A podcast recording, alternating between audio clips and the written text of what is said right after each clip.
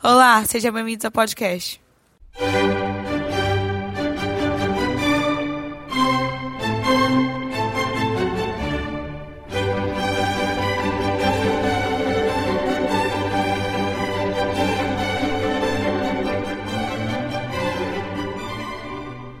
Meu nome é André, eu faço licenciatura em matemática no IFMA, ou seja, Instituto é, Federal, lá no campus Monte Castelo.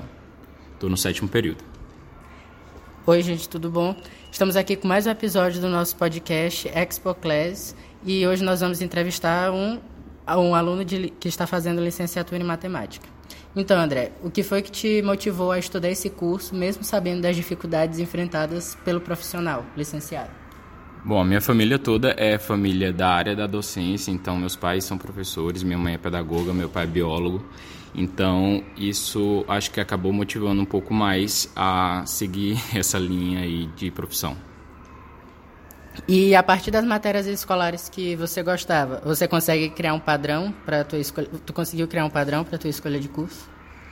Quando eu assim que estava no momento de decisão do curso, eu basicamente escolhi o curso de matemática porque eu tinha muita desenvoltura na área de exatas. Então gostava muito de matemática, de física.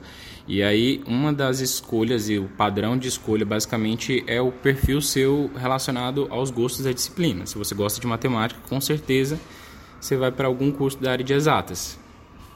Tá bom. E é dito que a licenciatura é um meio de levantar o padrão de vida de pessoas desfavorecidas, meio que de garantir uma profissão. Tu concorda com essa afirmação ou acha ela uma afirmação errônea?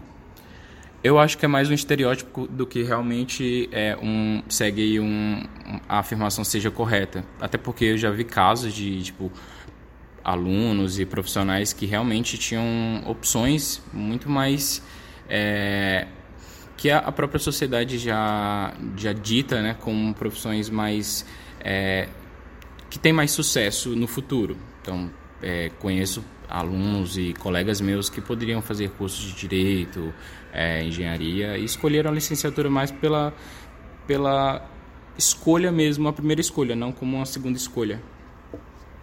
Tá bom. E visto que a pedagogia evoluiu nos últimos anos, o que você espera desse ensino modernizado, visto que é muito provável que assim que você saia da faculdade já ensine dessa forma nova? O que eu espero da o que eu espero da? Da. Porque olha aqui, ó, visto que a pedagogia evoluiu nos últimos anos, o que tu espera desse ensino modernizado? Já que tu vai pegar certo. assim que tu sair uhum. da faculdade. Bom, eu acredito que primeira coisa é que os cursos de licenciatura eles têm que estar tá com, um, com componentes curriculares mais inovadores, principalmente na, na época da formação inicial dos professores, dos futuros professores. Então, nada adianta é, colocarmos uma uma metodologia inovadora, um, um, um, futuro inovador aí, sendo que a, os cursos de formação inicial de professores eles não se adaptam a isso.